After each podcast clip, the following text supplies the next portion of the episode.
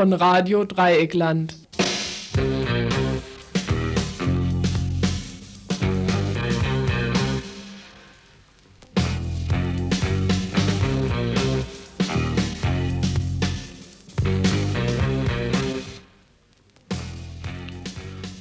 Einmal mehr. Freitag, kurz nach 18 Uhr. Wir basteln uns das typische Freitagsinfo. So einfach wird's gemacht. Eine Anmoderation, etwa wie die der letzten Woche. Punkt 1. Das herzliche Willkommen. Schönen guten Abend, liebe Hörerinnen und Hörer. Hm, Heute am Freitag zum Info bleibt uns eigentlich erstmal zur Anmoderation nicht viel zu sagen, oder? Mm, okay. Und natürlich der dringende und, wie man hört, der absolut dringliche Aufruf zur Hörerinnenbeteiligung. Äh, bleibt uns dann nur noch übrig, die Telefonnummer zu sagen, die da wäre. 076131028. Der Kollege ist gerade ziemlich, ziemlich motiviert, merke ich. Nein. gerade.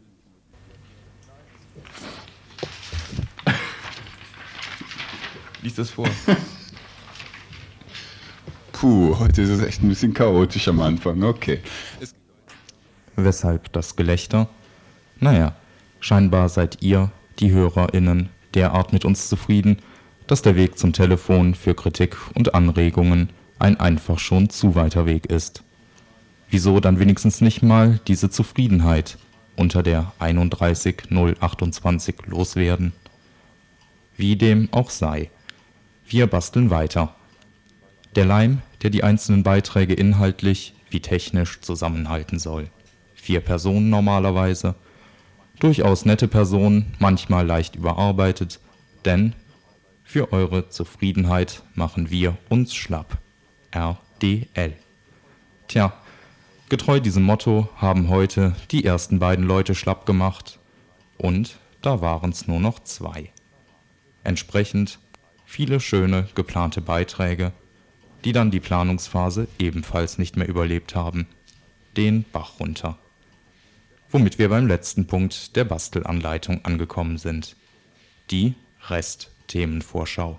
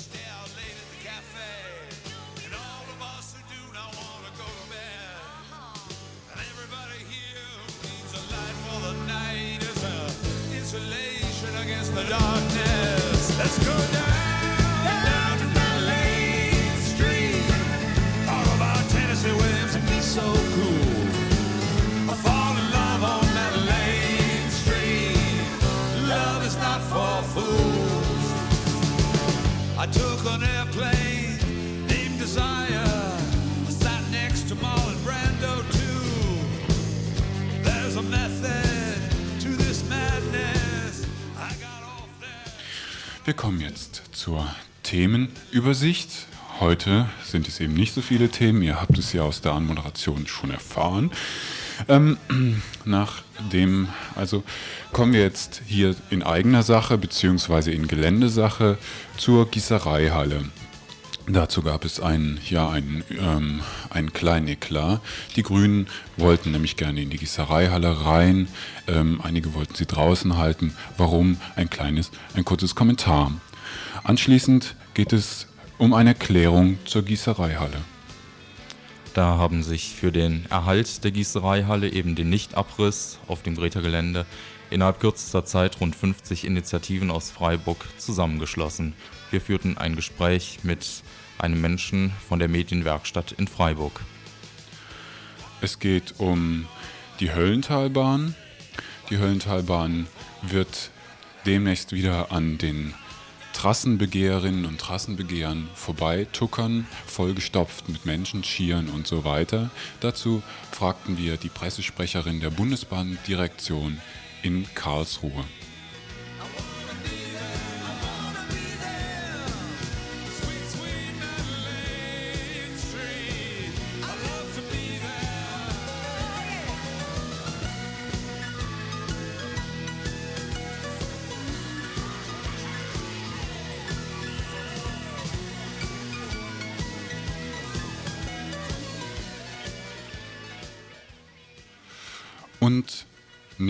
Zuletzt, sondern zwischendrin, wir haben das jetzt gerade etwas umgestellt, ähm, werden wir ein Studiogespräch führen.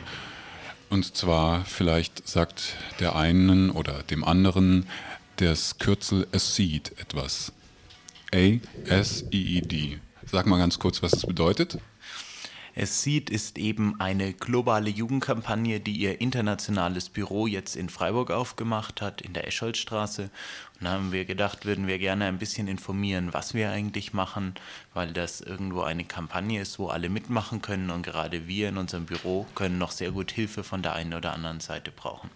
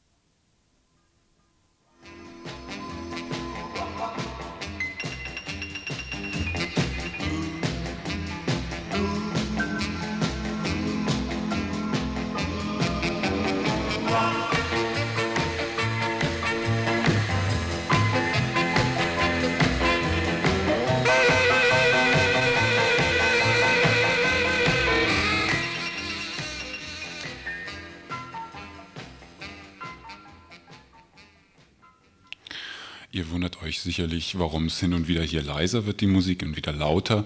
Nun, wir sitzen gerade hier in Studio 1. Das Studio 1 ist äh, selten benutzt und wird auch selten über den Sprechraum geschaltet. Nun haben wir gerade ein bisschen Probleme mal wieder hier mit den äh, Mikrofonen. Ähm, zum ersten Beitrag. Presseerklärung von Dieter Salomon, Landtagskandidat der Grünen, und Matthias Deutschmann zum geplanten Auftritt in der Gießereihalle am 1. März 1992. Angesichts einer in der Geschichte Freiburgs einmaligen Belle Alliance von Oberbürgermeister, Umweltbürgermeister und Gretaschem Geländeplenum muss die gesamte Auseinandersetzung mit den ökologischen und ideologischen Altlasten in der Gießereihalle leider ausfallen. Wie gesagt, nochmal ganz kurz, ökologische und ideologische Altlasten in der Gießereihalle. Eine angedrohte einstweilige Verfügung der Stadt Freiburg und die auf drei Plänen geschmiedete Entschlossenheit des Greta-Vereins lassen uns kapitulieren. Die Kommunalpolitik in Sachen Gießereihalle hat sich in zehn Jahren zu einem gordischen Knoten verknäult, den zu berühren offenbar unter Strafe gestellt ist.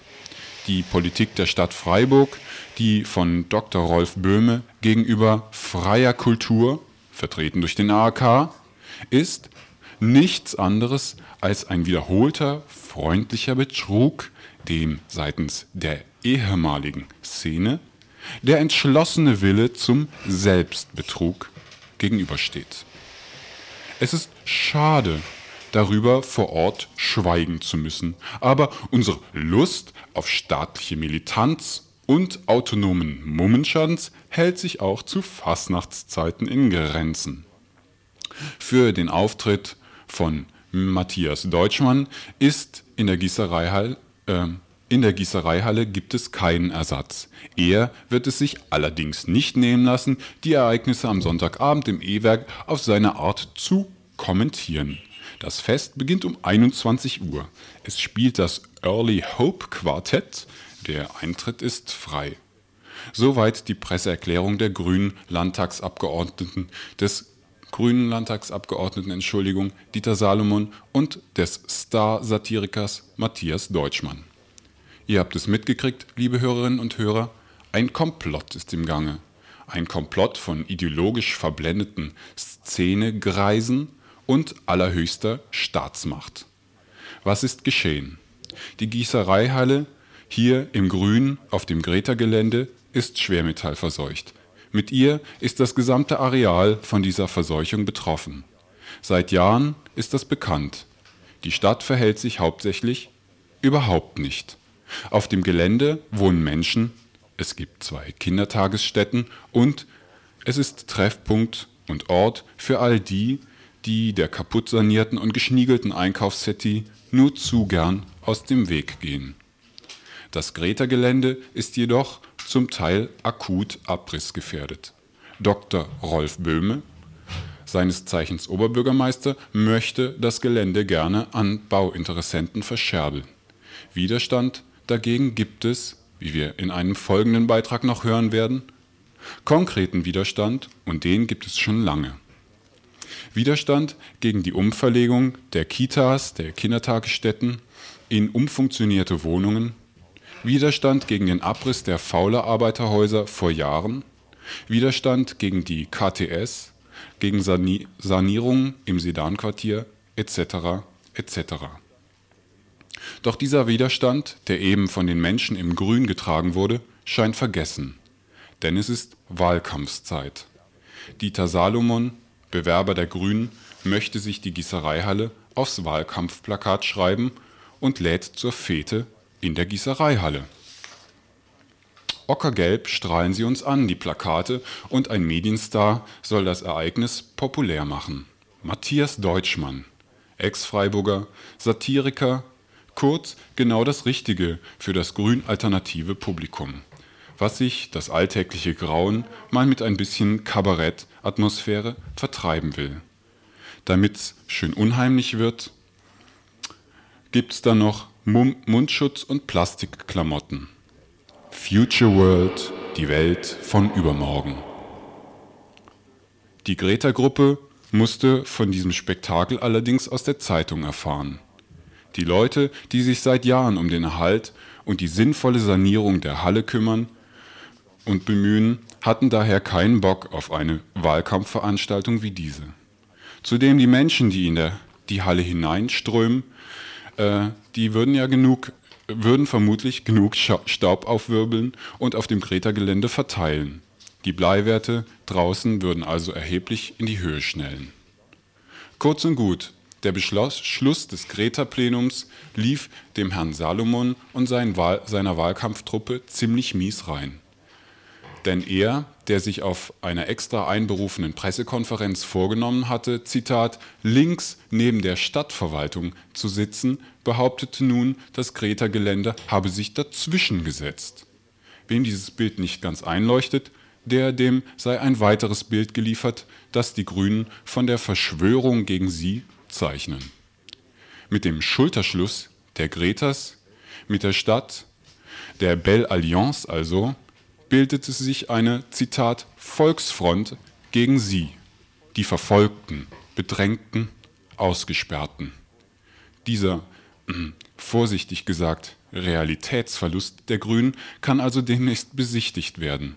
Im E-Werk und vermutlich auch im nächsten Landtag.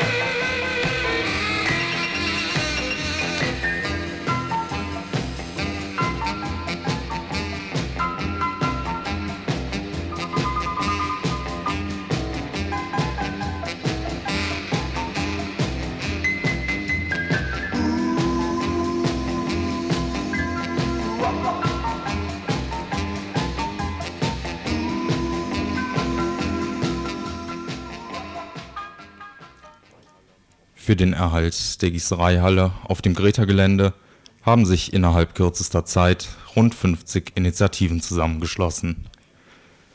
Denn, so schreibt es hier in einer Erklärung, diese Zusammenschließung der Initiativen, es ist wieder einmal soweit, die Teile der Stadtverwaltung, denen die Gießereihalle, der AAK und das Greta-Gelände schon lange ein Dorn im KTS-gestylten Freiburg sind, blasen zum letzten Gefecht. Am 17.03. soll im Gemeinderat der Abriss der Gießereihalle mit dem dazugehörenden Lagergebäude auf dem Greta-Gelände durchgesetzt werden. Damit erreicht eine Entwicklung ihren Höhepunkt, die von Seiten der Bauverwaltung von langer Hand vorbereitet worden ist. Auf einer Pressekonferenz am gestrigen Donnerstag stellten die Initiativen nochmals ihre Forderungen in einer Erklärung betitelt Die Lösung zusammen. Hierzu Bertram von der Medienwerkstatt Freiburg. Es war ja also eine Pressekonferenz der Projekte, die diese Sachen unterschrieben haben. Ne? Da waren also, was weiß ich, Greta, Buchladen, AAK, Medienwerkstatt, Radio und wir auch. Und ähm, es geht bei dieser Geschichte um zwei Sachen. Ja? Einerseits geht es um die Belange des AAKs und zum Zweiten um die Gießereihalle. Zum AAK äh, sieht es ja so aus, dass die, ich meine, eigentlich ist das bekannt, aber ich fasse nur mal kurz zusammen, dass die, der Gemeinderat ja viermal insgesamt darüber getagt hat und eigentlich dem äh, AAK die Gießereihalle zugesprochen hat, äh, was von der Stadtverwaltung dann einfach hintertrieben worden ist, indem hintenrum äh, Sach, Sachzwänge geschaffen worden sind, die jetzt also rechtlich die Situation geschaffen haben, dass der AK eben sein Konzept in der Gießereihalle nicht mehr verwirklichen kann. Und äh, das bedeutet eben, dass die Stadt äh, in der Schuld des AHK steht und ihm also eine andere Halle, andere Räumlichkeiten bieten muss. Das ist die eine Sache. Also dafür kämpfen wir ganz klar. Äh, aber das kann natürlich jetzt nicht heißen, dass damit dann die Gießereihalle frei wird und äh, von der Stadt abgerissen werden kann. Das ist irgendwie ein Fehlschluss, den die Stadt mit, äh, mit sagen wir mal, diesem Umzug, obwohl selbst dieser Umzug ja noch nicht äh, in irgendeiner Form wirklich Bestand hat. Äh, also der Fehlschuss der Stadt ist dann eben diese Gießereihalle abreißen zu können.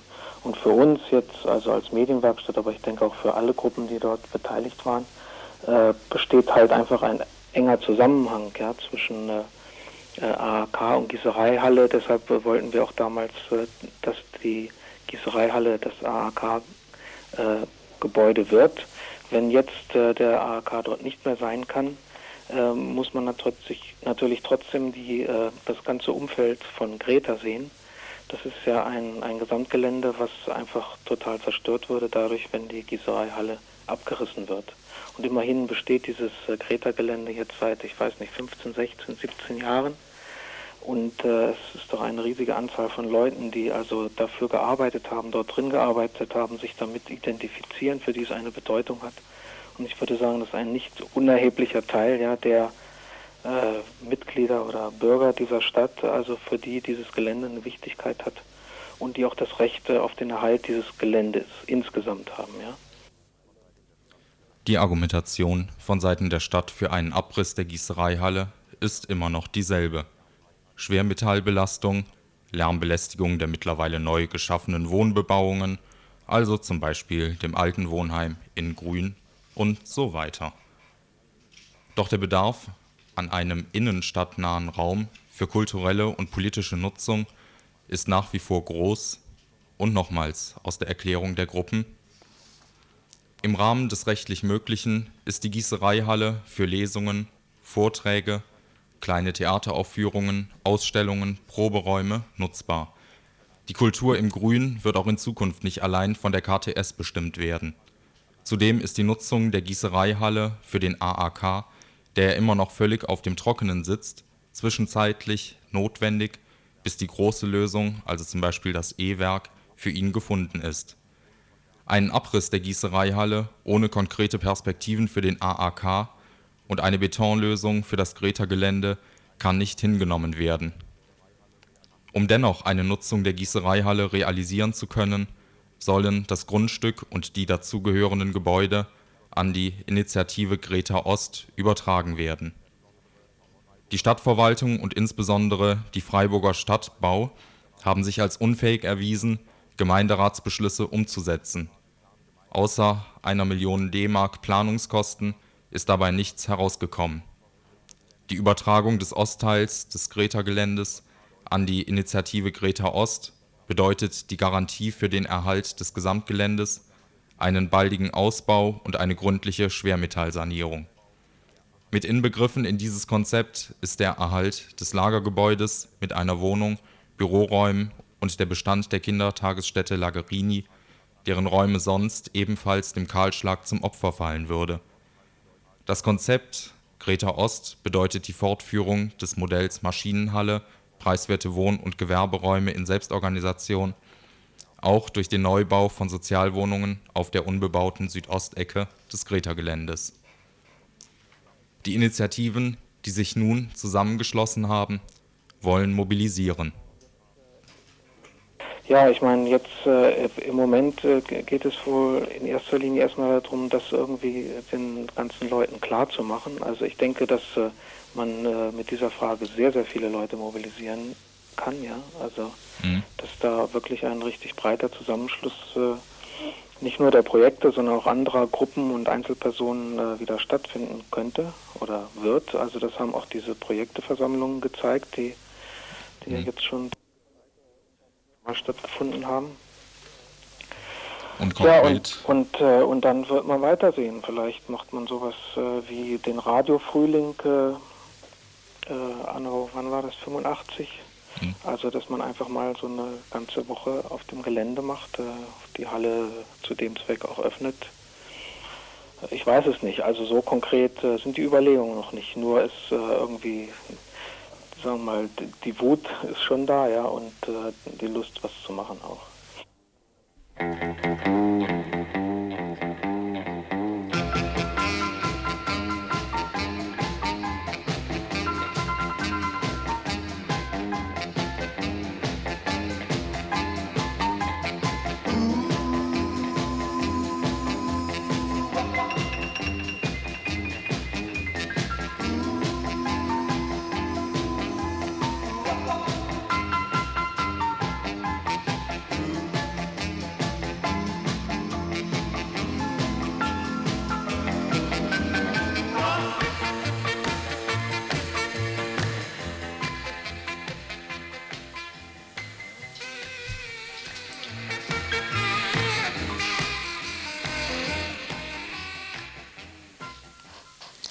UNCED ist eine Riesenkonferenz.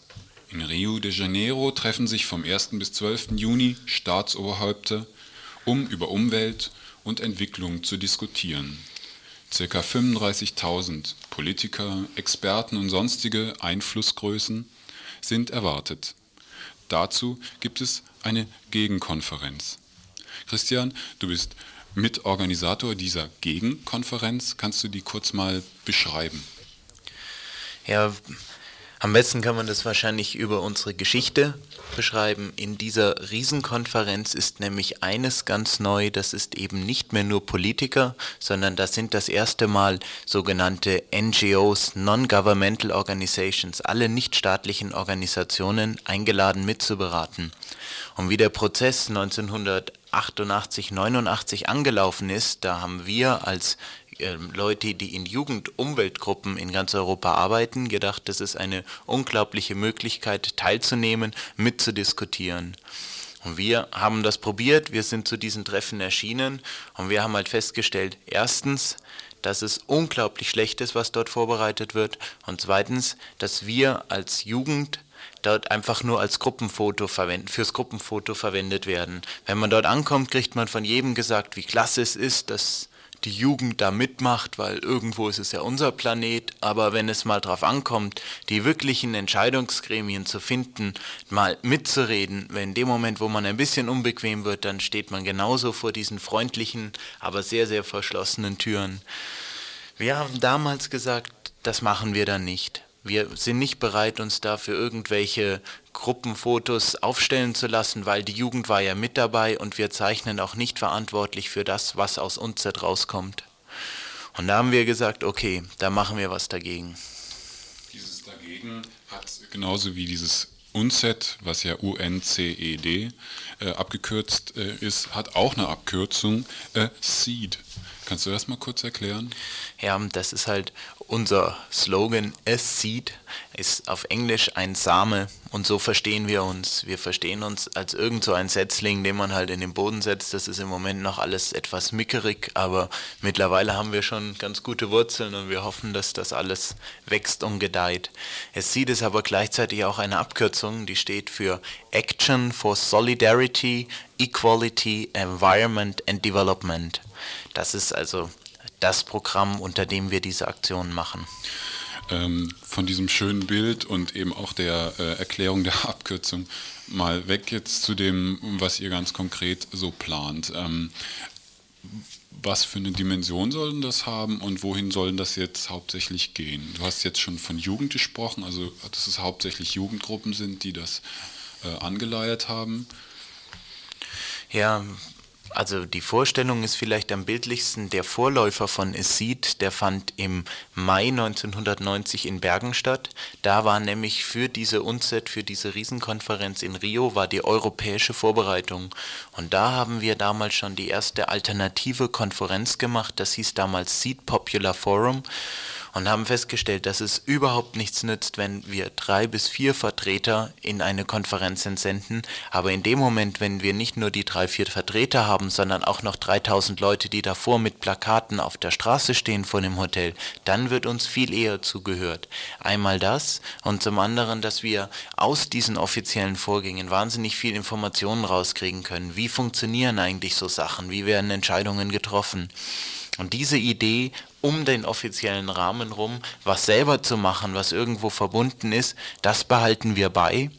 Allerdings ist es eben nicht wie damals in Bergen in Norwegen möglich, per Busse die ganzen Leute da nach Bergen zu karren, sodass wir da mit 3000 Leuten standen, weil da müssten wir die ja jetzt alle in Flieger setzen und nach Brasilien schicken. Und da da eh schon 35.000 Leute rumrennen, sehen wir da keinen, sehen wir uns da nicht als besonders nötig an.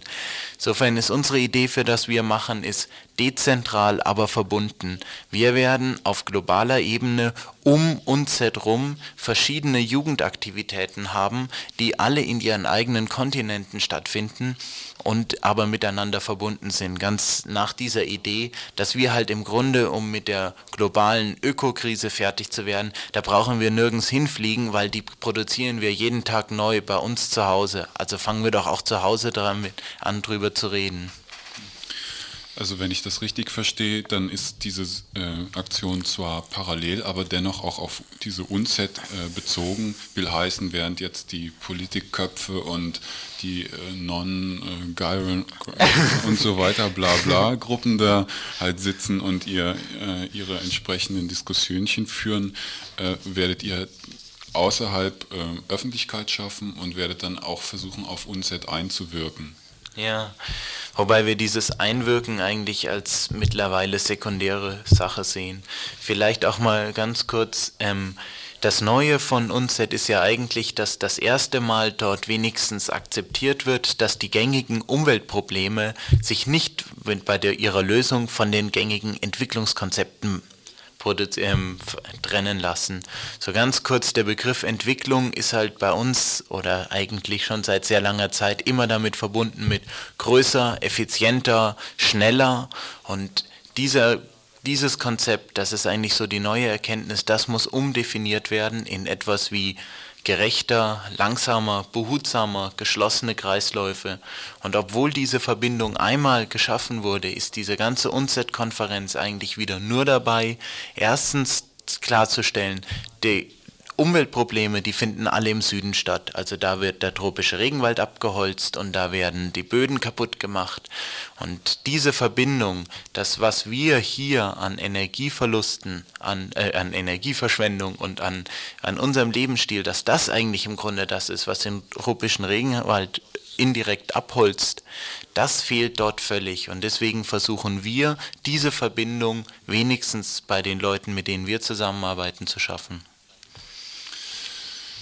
Die, diese UNCED-Konferenz wird in Rio sein. Äh.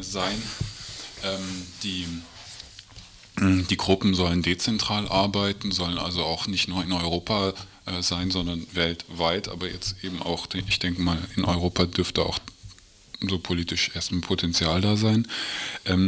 Ähm, Jetzt sitzt du als einer der Mitorganisatoren hier in Freiburg. Das heißt also, Freiburg spielt eine äh, doch recht große Rolle bei, dem, äh, bei dieser Seed-Organisation. Ja, das ist eben, also ich arbeite für IFA, das steht für European Youth Forest Action, schon wieder eine furchtbare Abkürzung, aber das ist ein europäisches Jugendnetzwerk von Umweltschutzorganisationen und wir machen europäischen, den europäischen Teil von dieser ganzen Kampagne. Und daher findet für Europa ein, das letzte und größte Veranstaltung von ESID findet in Freiburg statt. Das heißt Unset Festival, ein Festival über das, was auf Unset nicht gesagt wird. Das findet konkret vom 5. bis zum 12. Juni im Seeparkgelände statt. Wir rechnen mit ungefähr äh, 500 bis 600 Jugendlichen aus ganz Europa.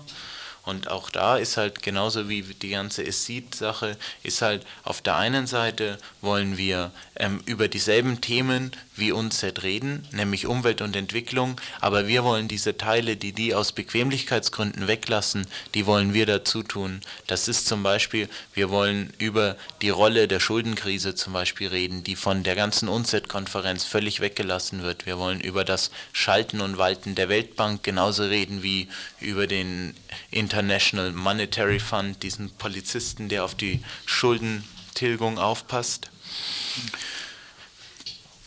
Ähm, wie sieht denn das dann aus? Also äh, ihr werdet darüber reden, will heißen, es gibt auch eine ähm, Kommunikation. Das Ganze wird denke ich, auch mal festgehalten. Ähm, wie soll, soll das irgendwie weitergehen oder wird quasi auch mit dem Ende von Unset äh, das Kapitel Seed beendet? Ja, also wir, wir hoffen ganz stark nicht, aber wie es weitergeht, weiß natürlich niemand. Also eines ist unsere Chance oder was wir als Wichtigstes an diesem Unset sehen, ist, dass wir halt auch als Ökobewegung merken, dass wir halt in den letzten Jahren viel zu sehr in Wald, in Luft, in, in, in solchen Sachen gedacht haben und dass wir halt, wenn wir, wenn es mal darum geht zu erklären, was eigentlich die Weltbank so katastrophales macht, ne, da kommt bei uns halt gar nichts mehr. Wir können ja noch nicht mal sauber erklären, warum McDonalds eigentlich jetzt den tropischen Regenwald abholzt. Weil verbacken wird ja das Holz nicht. Und da ist halt die Idee, wir wollen versuchen, Leute, die bisher an Umweltthemen zu, gearbeitet haben, mehr zu sensibilisieren darauf, was eigentlich mit diesem ganzen Entwicklungsbegriff dazu tun hat. Und dann läuft halt auch durch die Bewegung so eine ganz komische Trennung zwischen diesen Gruppen, die ganz stark am Umweltthemen arbeiten und dann gibt es welche, die an Dritte Weltthemen arbeiten. Und die Dritte Weltgruppen werfen der Umweltbewegung sehr stark vor, sehr imperialistisch zu denken, eben was sich gerade vielleicht daraus das drastischste Beispiel ist, WWF, der da einfach Schulden aufkauft und dafür Regenwaldgebiete kauft, um das zu schützen, was halt an der Problematik auch völlig vorbeigeht. Wir versuchen eine Zusammenarbeit zu kreieren zwischen Umwelt- und Entwicklungsgruppen, die halt auch nach UNCED weiter funktioniert. Das ist ja ein Riesenthema, gerade eben auch das Problem, was du da angesprochen hast. Ich denke, das sollten wir nochmal weiter diskutieren. Ähm, dafür lassen sich sicher auch Sendeplätze finden. Soweit erstmal hier im Info. Ich danke dir.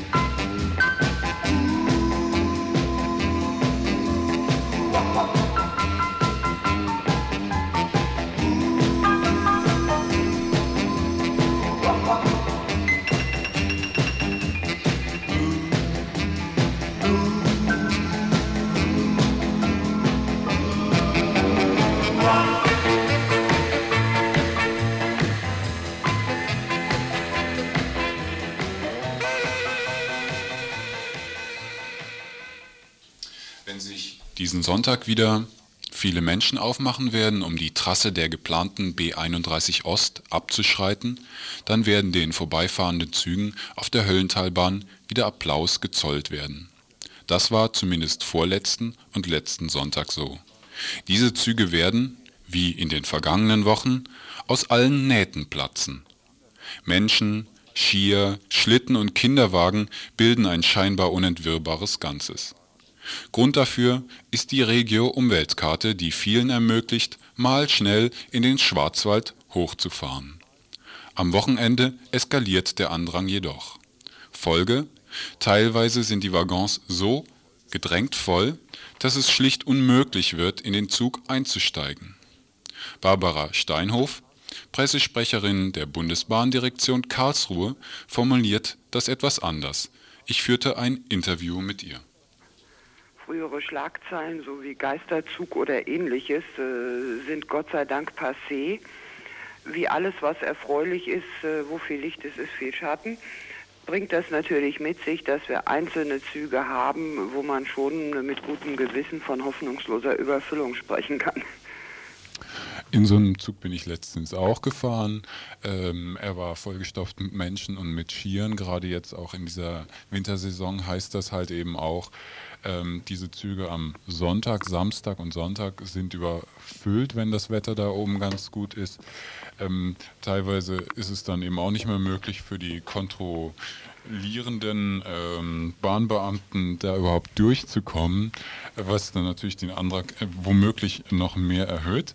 Äh, ähm, wie, äh, wie versuchen Sie denn dem Ganzen jetzt entgegenzutreten? Äh, nun, wir haben getan, äh, was wir im Augenblick tun konnten. Das heißt, wir haben die äh, Züge verstärkt. Die fahren jetzt alle mit, äh, die fahren in den Zeiten, äh, wo großer Andrang herrscht, alle mit dem auf der Steilstrecke möglichen Maximum von fünf Wagen. Wir haben auch, anders als sonst üblich, an den Sonntagen äh, nicht etwa einen schwächeren Verkehr als an Werktagen. Im Gegenteil, wir haben auch sonntags verstärkt, äh, zeitweise bis zum Halbstundentakt. Und äh, mehr ist eigentlich derzeit kaum möglich. Der Halbstundentakt ist eben deswegen ähm, das Maximum, weil die Strecke eingleisig ist. Nun wird gerade eben auch hier in der Diskussion um die B31 Ost äh, von vielen Leuten gefordert, die äh, Höllentalbahn-Strecke zweigleisig auszubauen. Nun, Wie steht denn da jetzt die äh, Bundesbahn dazu? Gibt es da Planungen? Äh, nee, also dazu muss man sagen, das ist eine, eine, natürlich eine Frage von Geld und Investitionen. Aber die, die Grenzen sind uns im Höllental äh, nicht durch die Eingleisigkeit ge, gesetzt. Man kann ungeheuer viele Züge und noch viel dichtere Takte über eine eingleisige Strecke bringen. Was uns im Höllental Grenzen setzt, äh, derzeit noch, ist die Fahrzeugfrage. Sie wissen, wir haben da ein Stück Steilstrecke und da können wir also nicht x-beliebig Wagen an die Züge dranhängen. Sonst brauchen wir eine zweite Lok oder müssen, äh, müssen nachschieben. Und äh, wir beabsichtigen ja äh, in, in Zukunft da andere Fahrzeuge einzusetzen, aber die sind im Augenblick noch nicht verfügbar. Wir brauchen eben äh, Fahrzeuge, mit denen wir die Steilstrecke bewältigen können. Was bräuchte, müsste denn die Bundesbahn konkret in diese Strecke reinstecken, um den Takt bzw. um die ähm, entsprechende Kapazität hochzukriegen? Was, Das kann ich Ihnen jetzt auf, auf Mark und Pfennig gar nicht äh, aus dem Stegreif sagen. Äh, es ist einfach so, dass wir, dass wir stärkere Fahrzeuge brauchen, die die, die Steilstrecke hochkommen. Oder eben äh, Unterstützung, wenn es darum geht, äh, dass sich die Betriebskosten erhöhen. Denn wenn man mit der zweiten Lok fährt, wird es natürlich teurer. die Bundesbahn arbeitet im Gegensatz eben zur, ja, eben zur Gemeinde, die ja dann wiederum Geld vom Staat kriegt und so weiter für ihre Straßen, äh, arbeitet als Unternehmen. Dennoch müsste es doch eigentlich möglich sein, jetzt zu sagen, ähm, diese Strecke ist wichtig, ist wichtig eben auch um dieses Nahverkehrskonzept, wie es hier in Freiburg durch die Umwelt Regio-Umweltkarte mh, eingeführt wurde, um dieses Konzept überhaupt erstmal funktionsfähig zu machen. Äh, kann die Bundesbahn da eigentlich auch entsprechende Forderungen stellen an Bund, an Land oder eventuell an die Gemeinden? Äh, Nun, so weit sollten wir eigentlich jetzt im Augenblick gar nicht gehen. Ich kann Ihnen versichern, mit den Fahrzeugen wird sich etwas tun. Da sind wir dran. Äh, Was das im Endeffekt dann äh, sein wird, muss man abwarten. Sie haben in Ihrer Region mitgekriegt, es wurden ja auch schon Doppelstockwagen zur Kapazitätserhöhung diskutiert. Es wird ganz bestimmt interessant werden. Ich möchte dem jetzt nicht vorgreifen. Die Gespräche sind gerade im Gange zwischen äh, Land und Bundesbahn. Äh, weitere Elektrifizierung auch im Freiburger Raum, um dann mal äh, später raus vielleicht auch etwas Stadtbahnähnliches auf die Füße zu stellen. Aber dazu ist es einfach, äh, ist ihm einfach im Moment äh, nicht genügend Konkretes da.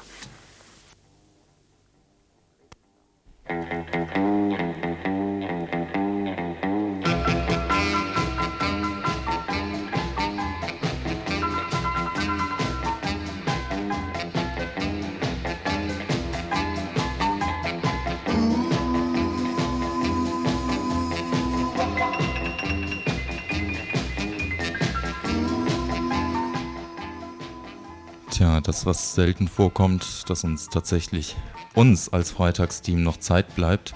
In der Tat nur die Hälfte des Freitagsteams, das kaputte Team halt heute.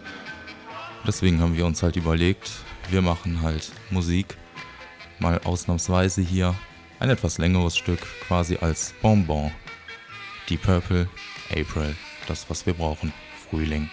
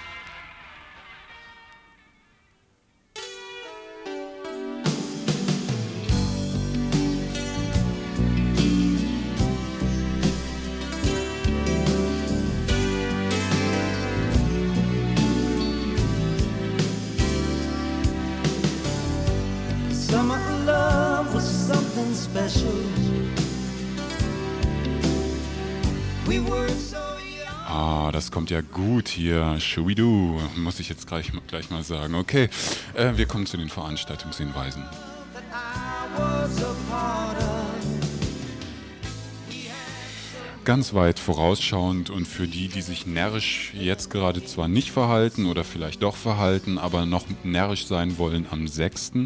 Dort wird, ähm, wir haben hier eine Mitteilung der Deutschen Bundesbahn, dass der Basler Morgenstreich wieder durch Sondert, mit Sonderzügen erreichbar ist. Wer sich umweltfreundlich oder auch ohne dem Alkohol zu entsagen zum nächsten Umzug begeben möchte, äh, äh, Abfahrt in der Nacht von Sonntag auf Montag in der Früh um 2 sowie um 2.15 Uhr ab Freiburg Hauptbahnhof. Die Fahrkarte für Hin- und Rückfahrt kostet 13 Mark.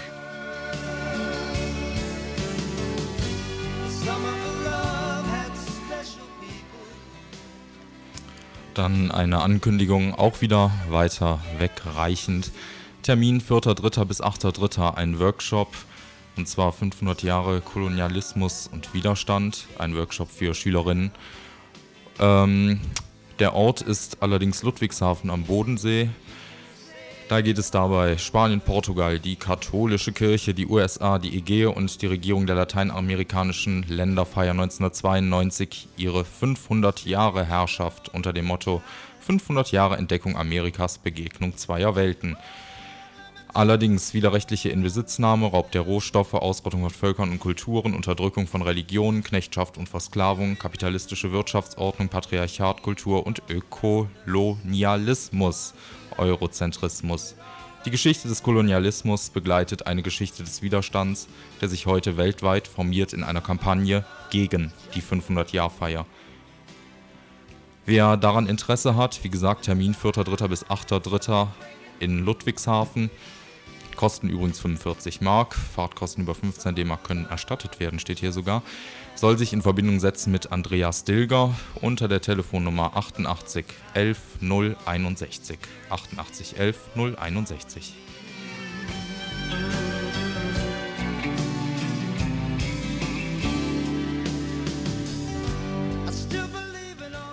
Und wir gehen über zum Sonntag und eigentlich dürfte es ja jetzt mittlerweile wenigstens schon den 800 bekannt sein, die letztes Mal bei der Trassenbegehung gegen die B31 Ost neu dabei waren. Wie gesagt, 800 Leute waren dabei.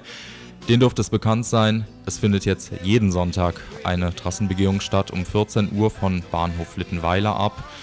Unter dem Motto Keine Autobahn durch Freiburg. Es steht hier noch weiter. Wehrt euch Leute, noch ist es nicht zu spät.